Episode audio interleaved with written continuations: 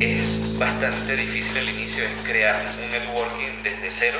Tienes que aprender de todo y hacer de todo y entenderle a todo. Estás haciendo algo productivo que pueda generar un cambio. Los visionarios que están viendo cómo va a cambiar el mundo y qué va, lo que va a necesitar el mundo en los próximos dos a cinco años. Estás escuchando Imparables. El podcast de arcángeles.com. Hola, bienvenidos nuevamente a este podcast de Imparables. Soy Luis Barrios, fundador de arcángeles.com. Y en este episodio tenemos a Diego Ruiz, fundador de Cabal, una plataforma que ayuda a microempresarios a digitalizarse en la región latinoamericana. Bienvenido, Diego. Gracias, Luis, y gracias al equipo de Arcángeles. Muy feliz de estar hoy con ustedes. No, hombre, buenísimo. Eh, antes de empezar, me encantaría que nos platicaras quién es Diego, ¿no? ¿Por qué emprende? Por qué hace app, de dónde viene, ¿no? Y quiénes son tus socios. Sí, buenísimo. Bueno, yo soy economista de profesión.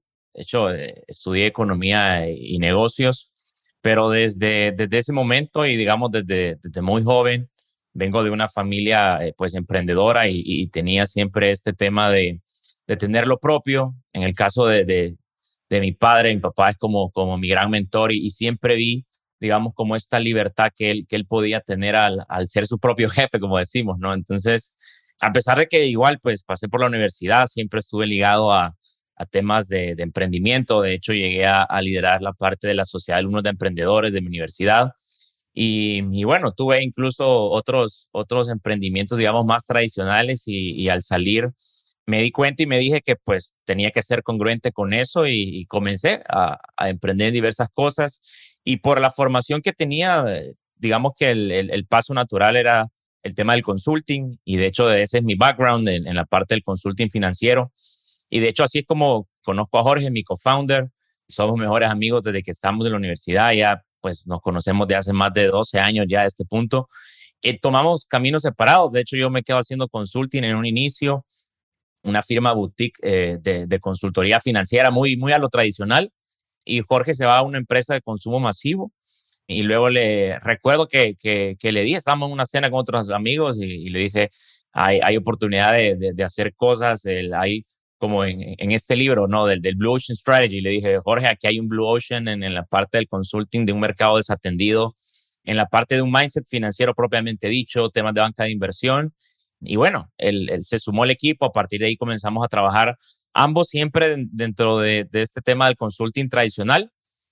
Y luego fue que nos, nos fuimos dando cuenta de, cómo la dinámica de, por ejemplo, de ciertos clientes y del entorno del, venture capital, sobre todo, iba a, modelos mucho más escalables usando tecnología. Y a pesar que nuestro, nuestro background no era tecnológico, sí la oportunidad de, de migrar a, en este caso, una vertical a una fintech sí utilizando nuestro background, porque de fondo siempre estamos utilizando el know-how que tenemos, pero incorporando todo el tema de la tecnología para, para hacer algo mucho más escalable y que, y que obviamente solucione pain points pues a nivel de toda la TAM y ya no solo El Salvador, que era donde nosotros habíamos comenzado a hacer consulting, ¿no? Buenísimo, Diego. Y bueno, ¿dónde inició Cabal? ¿Dónde empieza esta historia? Bueno, justamente en, esta migración, luego de, la, luego, de la pandemia, nos dimos cuenta que el, que el aspecto tecnológico era, era súper clave. También nos dimos cuenta de que el nicho que nosotros atendíamos, que ya era quizás una, una mediana empresa, ya donde los pain points, digamos, nuestro valor como consultor era más estratégico, pero siempre veíamos eh, el tema de la micro como algo de que teníamos familiares o amigos, nos decían, hey, yo necesito un consultor financiero, necesito este tema de mi presupuesto pero con mucho pena les decíamos, no te puedo atender porque la, estru la, estructura, digamos, de un consulting más estratégico no enfocado a los micronegocios, sobre todo porque tienen un pain point más operativo, más que estratégico. Pero luego vimos con Jorge la, la oportunidad de, de migrar y ver que realmente existe una oportunidad masiva. Hay más de 55 millones de micronegocios en toda la TAM y fue ahí donde hicimos el shift para construir algo que solvente primero el tema de lo que llamamos la microfinanza de la contabilidad, digamos, el bookkeeping, como se le llama, ¿no? Porque el, micronegocio de Latinoamérica todavía está muy al, al cuaderno, al papel y lápiz, ¿no? La, agenda y llevar ahí en su tiendita. Entonces, vimos ahí la oportunidad y ahí nace Cabal, básicamente dando un giro, dejando de ser el, el, el consultor que se basa en la persona y sino más bien basándose en una herramienta tecnológica y a partir de ahí ver otras verticales en este, digamos, eh, mundo fintech de temas de medios de pago, el uso efectivo, por ejemplo, es algo muy marcado en los micronegocios, el tema del e-commerce, por ejemplo, la parte digital. Entonces, ahí fue donde dimos, dimos el giro. Creo que el hecho de que la pandemia realmente para nosotros fue algo bueno en ese sentido, porque vimos la oportunidad y, convertimos pues lo que fue para muchos una crisis en, en esta oportunidad de, crear algo que, generara este impacto, ¿no? Claro, es muy cierto que cuando hay crisis hay muchas oportunidades, ¿no? Pero Diego, ¿en qué país iniciaron Cabal? ¿Dónde inician operaciones? ¿En qué país de Latinoamérica? Sí, bueno, nacemos en El Salvador, nosotros estamos radicados acá y digamos que tenemos todo el scope de, de Centroamérica. De hecho, aquí donde hacemos los primeros focus group, eh, cuando eh, iniciamos, de hecho teníamos otro nombre que, realmente no, no, no, jalaba, como decimos. Y aquí en El Salvador es donde, donde nacemos, pero luego nos dimos cuenta que la oportunidad de tener una herramienta, una app tecnológica, realmente podía llegar a, diversas fronteras, sobre todo en una app que tiene un modelo que al inicio es gratuito, pues te permite llegar rápidamente a, muchos usuarios. Nacimos en El Salvador, pero rápidamente comenzamos a ganar usuarios en todo Centroamérica, eh, Caribe y bueno, hoy que ya tenemos en México y, en Sudamérica ya pues más de 26 mil cuentas activas con Cabal. No, qué increíble, Diego. La verdad es que últimamente he estado viendo muchos emprendedores de Centroamérica empezar a salir y empezar a expandirse y eso me da muchísimo gusto de que no nada más son los países tradicionales que conocíamos hace un par de años, ¿no? Y me gusta, hoy ya tenemos una empresa en portafolio de, de otro salvadoreño, ¿no? De Mimo, bueno, fundador de Dito Banks, enfocado más en, en una plataforma de pagos este, montada sobre el protocolo de blockchain, sobre el protocolo de el, blockchain de, de, Bitcoin, ¿no? Y bueno, pues ahora nos encanta este, poder estar trabajando con ustedes, ¿no? Y también que es, este, cumplimos mucho con la misión de Arcángeles de movilizar capital a emprendedores visionarios de la región latina, ¿no? Y creo que esta carencia de capital a nivel regional podemos, pues, a través de un modelo disruptivo como es el fondeo colectivo, poder apoyar también emprendedores de manera remota, así como tú has podido llegar de manera remota a muchos clientes en diferentes países, ¿no? Ya estás en cuatro países, este, ahora profundizaremos, platicamos un poco más de eso, pero pues con Arcángeles todos están pudiendo invertir en empresas de toda la región y en este caso pues nos da mucho orgullo y mucho, mucho gusto poder invertir y poder apoyar a crecer a Diego y su equipo, ¿no? Con Cabal App, ¿no? Una plataforma que no se limite a una sola fuente de ingreso, sino que se diversifica en cómo generar ventas, ¿no? En ayudar a microempresarios a poder quitarse del lápiz y papel y empezar a tener una solución tecnológica que les ayude a llevar todo ese registro, esa contabilidad, vamos, este, financiera de sus negocios para poder ser mucho más eficientes, ¿no? Entonces, el impacto es bestial, ¿no? Como bien mencionaste, 55 millones de microempresarios en Latinoamérica es algo muy grande que requieren de digitalización a un mundo que avanza digitalmente muy rápido.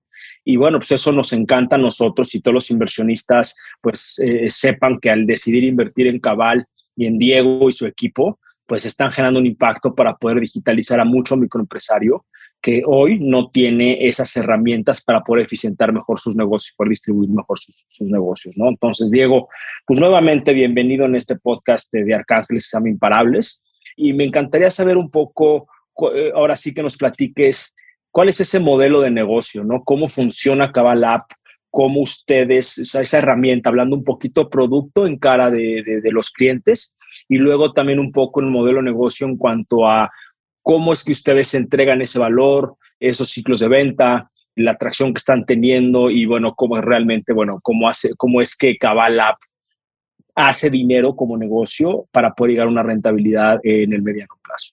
Correcto. Sí, digamos que desde de, todo este research de, de, analizar realmente cuál es el pain point del user, que realmente eh, eso es lo que solventan las startups, solventan soluciones puntuales. Y en el caso de los micronegocios, todo el ciclo de administración, digamos, del ecosistema de un, de un negocio parte primero de la parte de la contabilidad o del registro de sus ventas. Y partimos de ahí. De hecho, vimos otros modelos, por ejemplo, en la India, que de alguna manera es bastante paralelo a la, a la situación del micronegocio. Pero vimos que de repente las, las soluciones, por volverse sofisticadas, eran un poco difíciles. Nos topábamos con micronegocios de aquí El Salvador y, de Centroamérica nos decían, no, tal herramienta es buena, pero, pero la veo muy difícil. Entonces, con el equipo de, de, de Product Team y de tecnología dijimos, bueno, hagamos, no hagamos un copy-paste de lo que es otra experiencia de usuario, partamos del inicio, hagamos la herramienta que la contabilidad sea lúdica, que no sea pesada, que sean procesos fáciles, que sean iconos claros, que los colores, que la colorimetría te diga, esta es una venta, está en verde, este es un gasto, está en rojo. Entonces, a partir de ahí comenzamos a hacer este proceso más lúdico, más, más como decimos, straightforward en, en cuanto al, al, al bookkeeping. Más visual. Más visual, tal cual. Que el ser humano tendemos a ser mucho más visuales y aprendemos con colores, ¿no? Eh, entonces me parece increíble que hayan eh, aplicado ese concepto de colorometría en, en, la contabilidad, ¿no? Este, que normalmente lo puedes tú adaptar en un Excel y esto, ¿no? Dices, oye, cuando sea negativo el número me lo pones en rojo, pero que venga de facto y que venga para gente que obviamente nunca utiliza un Excel, me parece increíble, ¿no?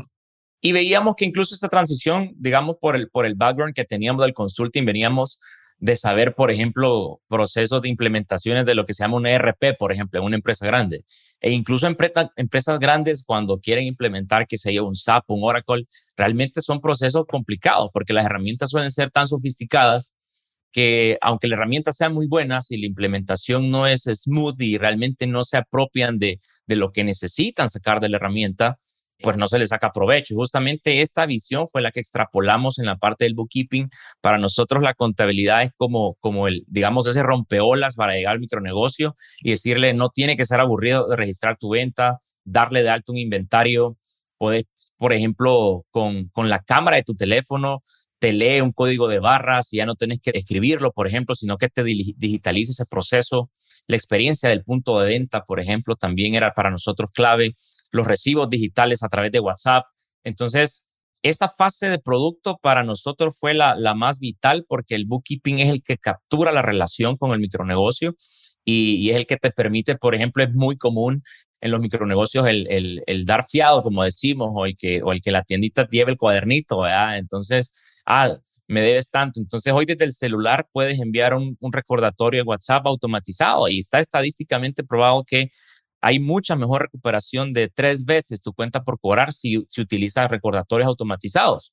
Pues me imagino, ¿no? De tenerlo, como bien dices, el fiar también acá en México se acostumbra mucho a que estas tiendas de barrio, vamos, ¿no? De comunidades que conocen al, al vecino y conocen al de enfrente, al de la otra tienda, al de la ferretería, ¿no? Entonces se prestan mutuamente y se ayudan entre ellos con ese tema de fiar y ahí vas manteniendo, ¿no? Y en algún momento nosotros, este, trabajando yo en el pasado una consultora, bueno, y trabajando con una empresa muy grande de, de, de, bebidas, hacíamos muchos estudios en campo, ¿no? Y nos damos cuenta que luego, pues el tema de fiar, ¿no? No les permite, o sea, dejan de cobrar, ¿no? Entonces, como dejan de cobrar, se quedan cortos a final del, del mes o al final del, de un X periodo y ya no pueden resurtir su tienda, ¿no? Y, entonces hay que estar yendo ahora casa por casa a contar al vecino a que se aparezca para que le venga a pagar, ¿no? O agilizar el pago. Y aquí lo que mencionas, digo, suena muy, muy tonto, vamos, o absurdo, de decir, bueno, este, pero un WhatsApp, ¿cómo lo resuelve? Pues así de sencillo, ¿no? poder recordar automatizado a una persona, a una herramienta y eventualmente poder implementar ahí el sistema de pagos, ¿no? En el que pues remotamente les puedes hacer una transferencia sin que tengan que ir a la tienda a depositar eh, los pesos, ¿no? Claro, no, y, y es un tema de capital de trabajo de corto plazo para ellos. Y contestando tu pregunta de nuestro modelo de negocios, la parte, tenemos cuatro verticales y justo la primera de ellas, que es toda la parte de la contabilidad, está la versión gratuita que para nosotros creemos que añade muchísimo valor porque creemos que hay features que, que deben de ser así y es lo que nos permite dar que el micronegocio dé la confianza de, bueno, voy a comenzar a, a, registrar con esta herramienta, pero a partir de ahí hemos identificado que esto también a nivel data es algo que no se termina de entender. Al micronegocio lo encapsulamos en, en, un solo grupo y creemos que es igual, pero no, realmente la data nosotros hemos visto que hay por lo menos tres subsegmentos fuertes de micronegocios y cada uno en distintas etapas según número de colaboradores, número de ventas anuales. Y en esta misma primera vertical de nuestro modelo de negocio de ofrecer una herramienta de contabilidad, sí hay una disposición a pagar por una herramienta que te dé reportería, que te facilite el tema de cálculos de tu flujo real, Entonces, esa es nuestra primera vertical, tener una versión sí gratuita, pero luego tener otra pagada, que obviamente tenga un price point asequible para los micronegocios. Y luego a partir de ahí, tres más, que justamente lo que mencionas de pagos, links de pagos eh, toda la parte de e-commerce y también la parte de terminales de pago físicas, que ha sido algo que la banca tradicional por efectos estructurales no ha podido llegar a un micronegocio porque como su volumen es tan bajo, la tasa que les da es demasiado alta para ellos. Entonces, por ahí también es lo que lo que Cabal va a atacar y finalmente nuestra cuarta vertical que es la de microlending, que es justamente cerrar este gap y un poco lo que tú mencionabas, ¿no? Se quedan cortos porque no pueden del todo gestionar su capital de trabajo en el corto plazo y ahí es donde entra la parte del microlending que va a tener eh, Cabal. Y, ahí pues el gap es, es inmenso de, de, oferta y demanda y ahí justamente en donde nuestro modelo de negocios se vuelve, digamos, más holístico porque no solo es una herramienta de contabilidad, sino que te ofrece medios de pago y te ofrece eventualmente ese capital que ellos tanto necesitan, ¿no? Bueno, si lo pongo en palabras resumidas, lo que Cabal hace al día de hoy es una aplicación móvil, ¿no? Para que las gentes lo puedan usar de una manera más accesible dentro de, un dispositivo. Mucha gente tiene más un celular inteligente que una computadora, ¿no? Eh, y más en este tipo de, de, segmento de la población que tienen estos microcomercios. Entonces, es una aplicación móvil que te permite tener, por un lado, un front, ¿no? Un frente este, de catálogo donde puedes crear y emular un, comercio electrónico donde las personas de su comunidad pueden hacer esos pedidos de manera remota, ¿no? Poder hacer comprar y crear un carrito de compras, pagar, ¿no? Y, después ir a recoger o enviar, me explico, de, con conexiones que ustedes también hacen, me parece, hacia diferentes este, plataformas de logística, ¿correcto? Correcto.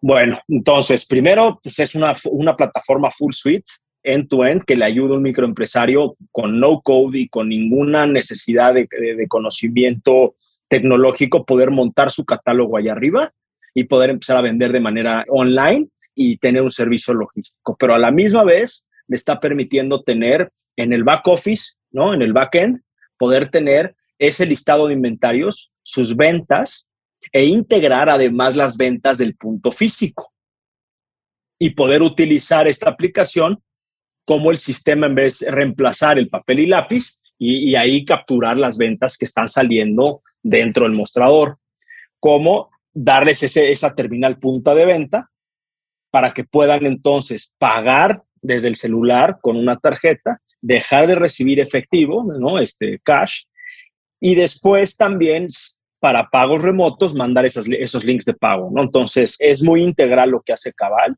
y la parte final del, del ending, que también es nuestra, nuestra meta. Claro, pero, pero de entrada en un ambiente de servicio y un ambiente de producto, para habilitarlos a ellos en un inicio, es poderlos empoderar con tecnología para que entonces ellos puedan mejorar y eficientar la operación de sus micronegocios, ¿no? Y eso, pues al final se puede ver en el bottom line financiero de ellos, generar mayor impacto a sus familiares, ¿no? Y a sus familias, llevar un mejor control de su, de su negocio. Y además, pues bueno, con, con diferente data, tampoco es un modelo novedoso, vamos, pero con esa data y con esa base de clientes se presta la oportunidad para que Cabal tenga otra, otra unidad de negocio de micropréstamos para capital de trabajo de esas tiendas, ¿no? Entonces, creo que resuelves mucho la problemática de un microempresario que hoy se ve, yo amenazado por el tema tecnológico, ¿no? Y algo que en su momento, como les platicaba, de hacer estos análisis en, en las microtiendas en el pasado, nos dimos cuenta que, que la mayoría de las veces estas personas, pues queríamos ver cómo esta empresa de bebidas les apoyaba y les ayudaba justamente a lo que tú mencionas, ¿no? En digitalizar su microtienda para que llevara un mejor control de sus inventarios. Pero nos, nos, dimos, nos dimos cuenta que en esos momentos, estoy hablando tampoco hace mucho tiempo, ¿eh? estoy hablando hace unos este, siete años a lo mucho, carecían de, de acceso a Internet. Entonces era imposible poder nosotros, en ese momento no estábamos pensando en dispositivos móviles y vía este, red celular, porque también era muy elevado el costo de tener, y la mayoría de estas personas no tienen una, un pospago, sino es un prepago.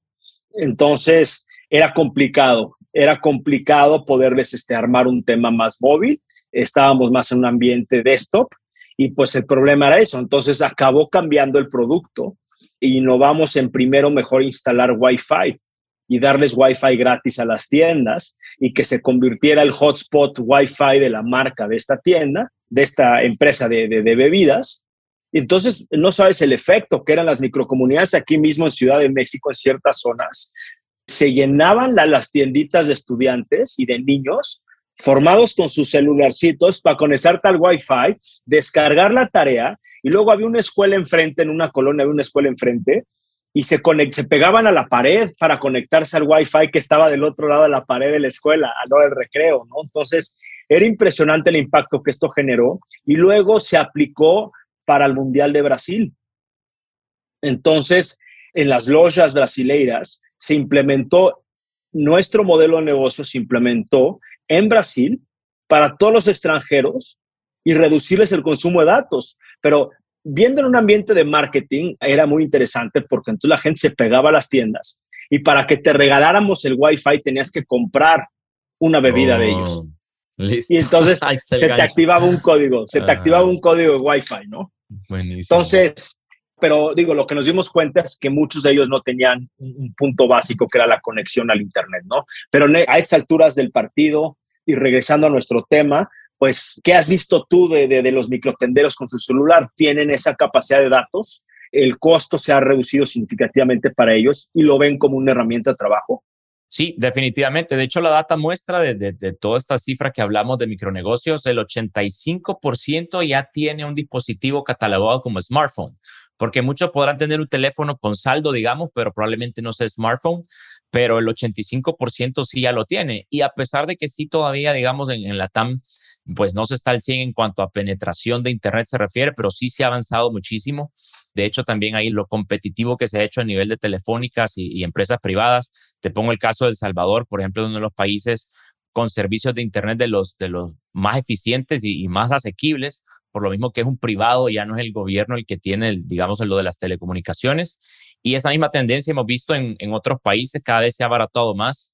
Eh, de hecho, las señoras, analizamos, por ejemplo, cohorts, las señoras ya utilizan Facebook para llamar con, con gente que vive en Estados Unidos, con sus familias. Entonces, eso ha ayudado muchísimo y, nos hemos subido, digamos, en esa tendencia y, ha permitido que apps o startups como la nuestra, pues, ya no se enfrenten con problemas como el que ustedes, por ejemplo, hace, hace años, pues, se topaban, que son más, digamos, estructurales y a nivel de Internet, pues de, de infraestructura, ¿no? Y, y, eso va a ir migrando todavía más. La fibra óptica, bueno, vemos cómo Elon Musk con Starlink está revolucionando y, y luego va a ser satelital.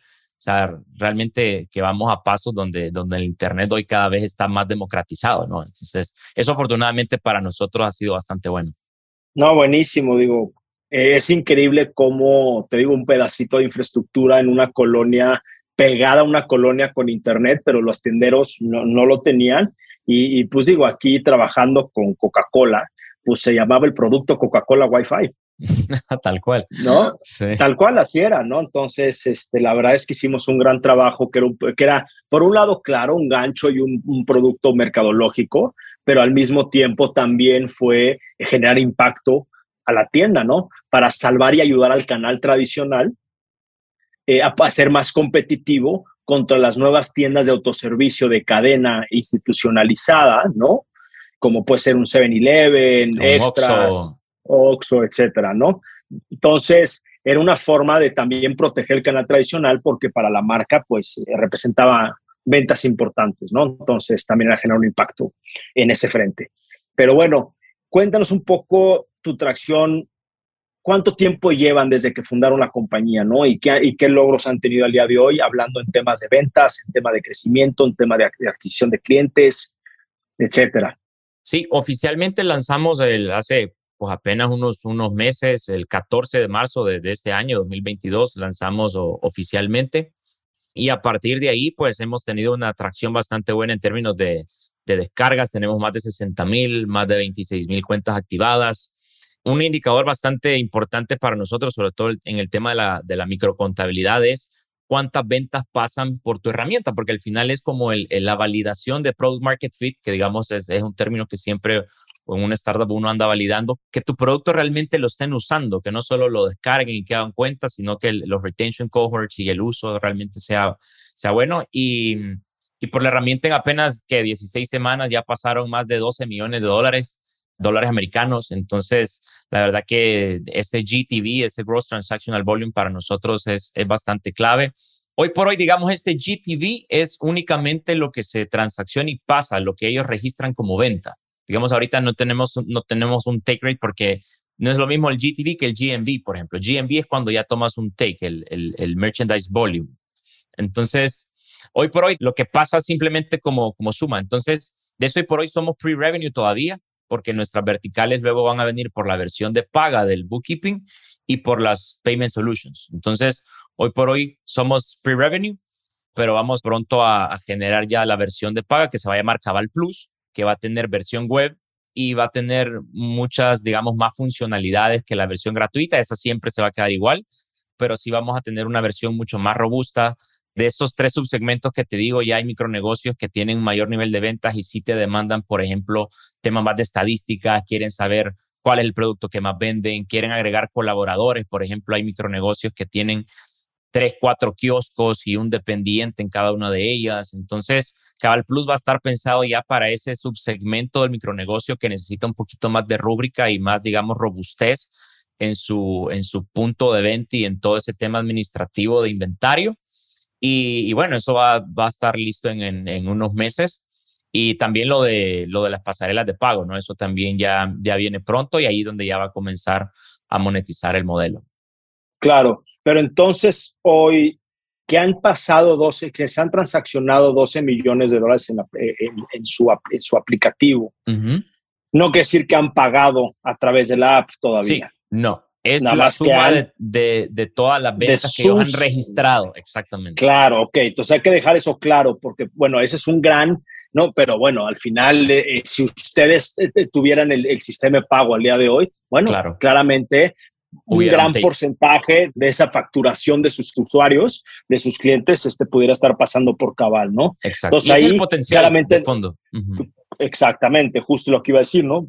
Que ahí se demuestra claramente el potencial de entrada, todos los datos que puedes recibir de eso, que te sirven a ti para poder crear este historial crediticio, para poderles prestar en base a sus ventas mensuales, porque tú ya sabes perfectamente bien cuánto están promedio, promedio facturando o, o vendiendo mensual. Y, y, en base a eso ayudarles con su capital de trabajo y ahí tener una monetización, como también me imagino que, bueno, siendo un modelo más SaaS, ¿no? De software as a service, en un modelo freemium, les estás pre prestando el sistema para captar sus transacciones, para que se familiaricen con el producto pero con ciertos features limitados o funcionalidades limitadas para que cuando lances Cabal Plus, pues ustedes tengan una base de clientes recurrentes que parece entonces, en vez de tener 8 mil cuentas activas, ¿o cuántas cuentas activas son al día de hoy? 26 mil hoy. 26 mil cuentas activas, sí. ¿No? Sí. Entonces, ¿han sido cuántas descargas? 60 mil, más de 60 mil descargas. Ok, ok, uh -huh. ok. Perfecto.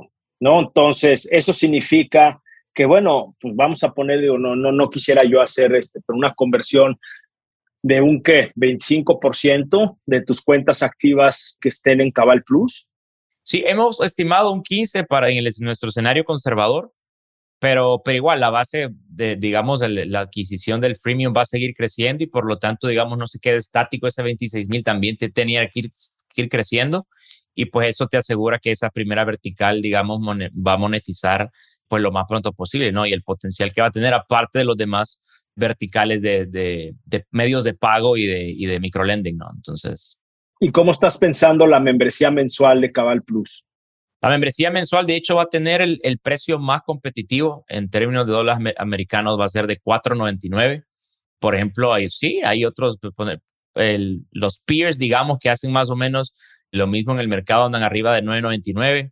Así que creemos que podemos para nosotros bastante, bastante, digamos, atractivo para ellos, para que sea asequible. Tampoco queríamos castigar demasiado el micronegocio. Entonces creemos que ese price point de 4.99 es, es asequible para ellos, para el valor que van a recibir, ¿no? No, bueno, es, es estamos hablando de, de, de 100 pesos mexicanos, ¿no? Entonces, no, o sea, realmente por un micronegocio con esa inteligencia le puede dar claramente muchas vueltas y recuperar el ROI, ¿no? El retorno de inversión eh, es altísimo para ellos, ¿no?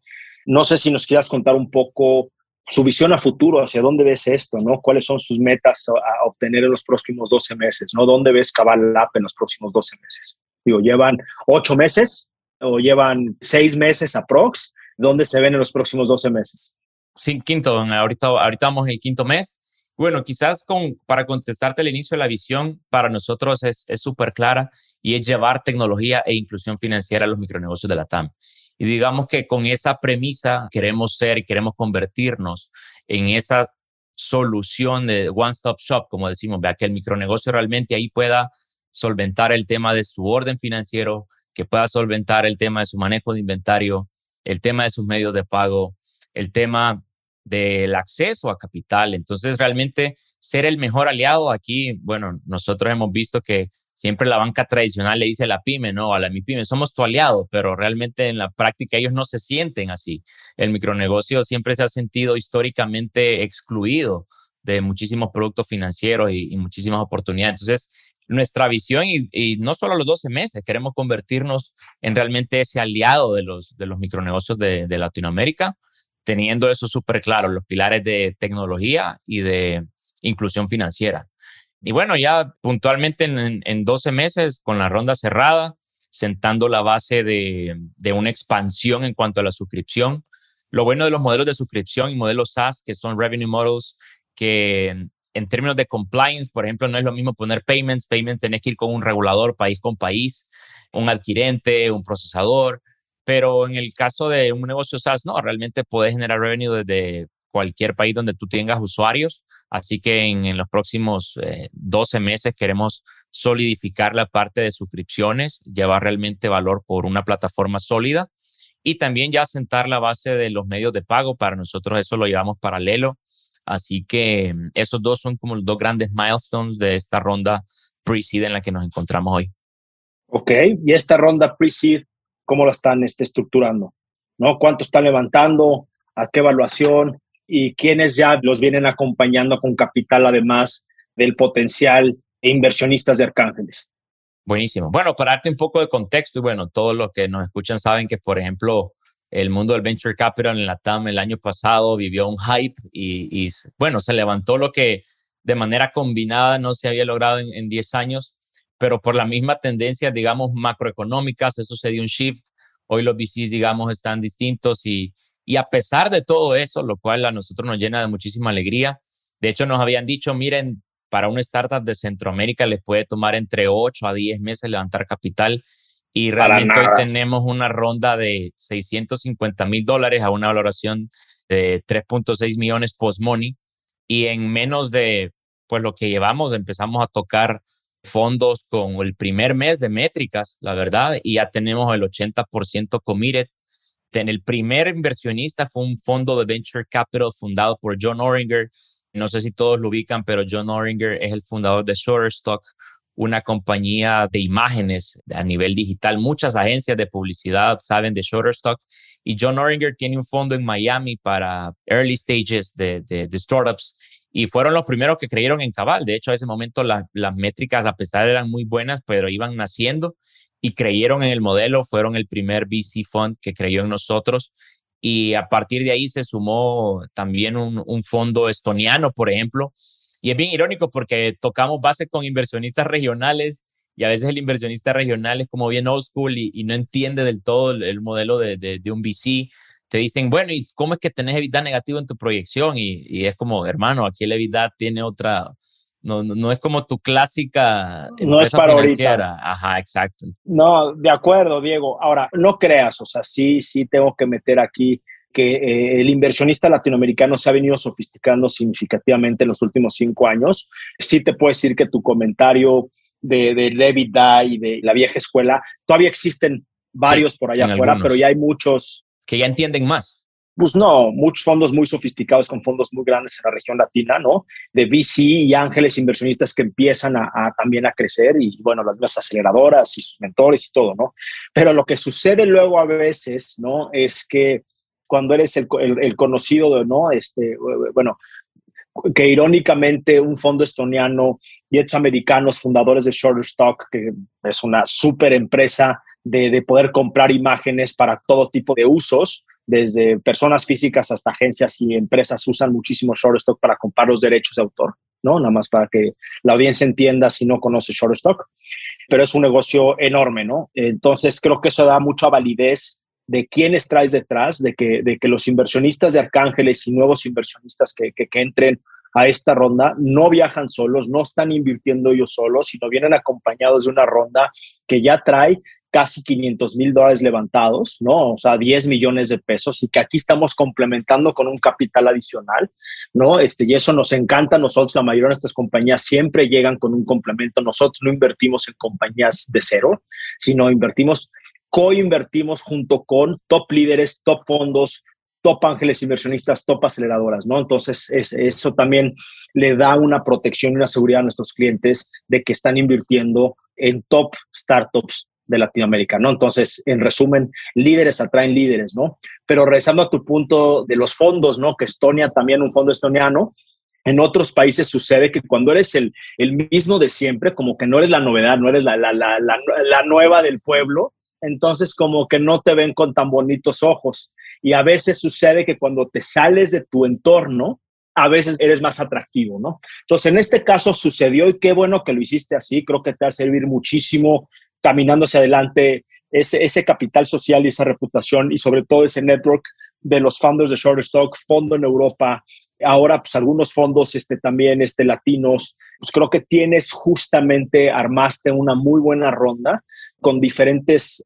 inversionistas en diferentes países, que eso te va a ayudar muchísimo para levantar una ronda semilla o inclusive serie A en un futuro cercano. Y con el crecimiento que estás teniendo semana a semana por encima de, del 25-30% crecimiento semanal, si eso lo multiplicas exponencialmente a, a 52 semanas al año, es un crecimiento por encima de 500%, ¿no? O de 600%. Entonces, eso se ve poco. Ahora, aquí el reto, mi querido Diego, es sostener ese ritmo de crecimiento en los próximos dos años, ¿no? Y retention. Retention para nosotros definitivamente es, es, el reto principal. Bueno, totalmente, ¿no? Pero también growth en acquisition y no desenfocarte en tener esa fábrica de clientes felices que regresen una y otra vez, ¿no?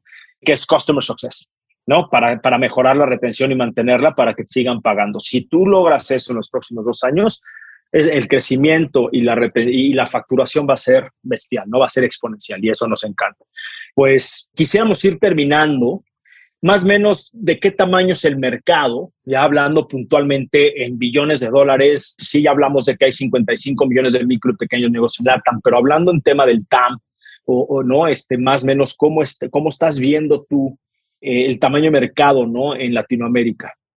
Sí, bueno, y ahí la, la métrica más importante es, imagínate, del, del, del GDP, del, del PIB que genera toda la TAM. Este segmento, el que nosotros atacamos, básicamente contribuye entre un 35 y un 40% a ese PIB. Entonces te puedes imaginar la cantidad de plata que generan todos estos micronegocios como un todo a las, a las diversas economías. De hecho, cuando vas viendo país por país, realmente de la base de las pymes y las aglutinamos que dentro de las MIPYME el 90% son micros, aportan el 50% de los empleos privados y aportan más de, en algunos países, hasta más de dos tercios de, las economías. Entonces, realmente en términos de lo que, de la oportunidad es, es, es masiva y, bueno, a partir de ahí es donde nosotros hemos montado un modelo que es, es de múltiples verticales para llevarle todas estas, estas soluciones y, bueno, monetizar desde, diversas trincheras. Buenísimo, Diego. Para ir terminando, y es algo que siempre me gusta preguntarle, o más bien tengo que preguntarle a nuestros fundadores que, pasan por imparables, ¿qué te hace imparable a ti, mi querido Diego? Wow, buenísima pregunta. Yo creo que lo que me hace imparable es la capacidad de liderar y transformar una visión abstracta en una realidad tangible. Para mí que yo soy fiel creyente de que todas las cosas son creadas dos veces primero, obviamente hay que tener una capacidad abstracta de creer y, hacer cosas en tu mente, pero lo más difícil al final es traer eso a ejecución real, palpable. O sea, si tu misión es llevar tecnología e inclusión financiera a la MIPYME, listo. Hoy cómo eso se aterriza en un aplicativo que tienen en sus manos, hoy por hoy más de 26 mil personas en más de 10 países de la TAM. Entonces, esa capacidad al final de, de liderar y transformar eso, ese abstracto en algo tangible, creo que es lo que me hace imparable. No, hombre, me encantó tu respuesta, Diego. O sea, realmente bajar la ciencia ficción a la realidad, ¿no? O más sencillo, llevar tus sueños a la realidad, porque soñar no cuesta, ¿no? Y todo mundo soñamos, pero creo que aquí ejecutarlo y llevarlo a la vida real y, y demostrar que realmente generas un valor en el mercado es lo que te convierte imparable, ¿no? Eso me encanta y creo que es una misión eh, imparable también personal, porque entre más te acercas a, a tu objetivo, y, eh, más te alejas de él, me explico, ¿no? Entonces, más te hace el seguir queriendo aterrizar esa ciencia ficción, porque siempre se aparecen nuevas... Este, nuevas metas que, que parecen utópicas y que, claro, nuevamente se, se van haciendo realidad. Pues, este, audiencia, aquí lo tienen. Él es Diego Ruiz, fundador de Cabalab los invitamos nuevamente a registrarse en, en arcángeles.com, abrir su cuenta con nosotros, revisar las, las, diferentes oportunidades que tenemos. En esta ocasión, Cabal App estará siendo lanzada próximamente y me parece una excelente oportunidad de diversificar sus portafolios, ¿no? Y, y bueno, pues este es otro episodio más de Imparables Podcast. Nos puedes encontrar en nuestras redes sociales en Arcángeles Co y en, y en Instagram, LinkedIn. Y buenísimo, pues nos vemos en la próxima. Diego, muchísimas gracias por acompañarnos en este último episodio de Imparables.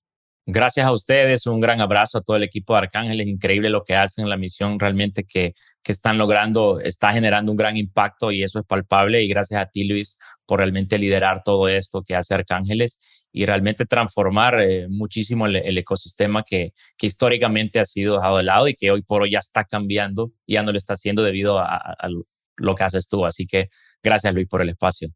Pues gracias, Diego, por tus palabras. Justamente ustedes, emprendedores, es lo que a mí me hace imparable, ¿no? El, el poder ver el crecimiento y movilizar ese capital y que el ecosistema latinoamericano crezca, sobreviva y genere impacto en LATAM es lo que me hace imparable, porque es la única forma de generar progreso, abundancia y erradicar ciertas corrupciones en Latinoamérica para tener un mundo mejor para los latinoamericanos. Eso wow. me vuelve imparable. Buenísimo. Inspirador. Nos vemos, Diego. Buenísimo. Que esté bien. A la próxima. Bye bye.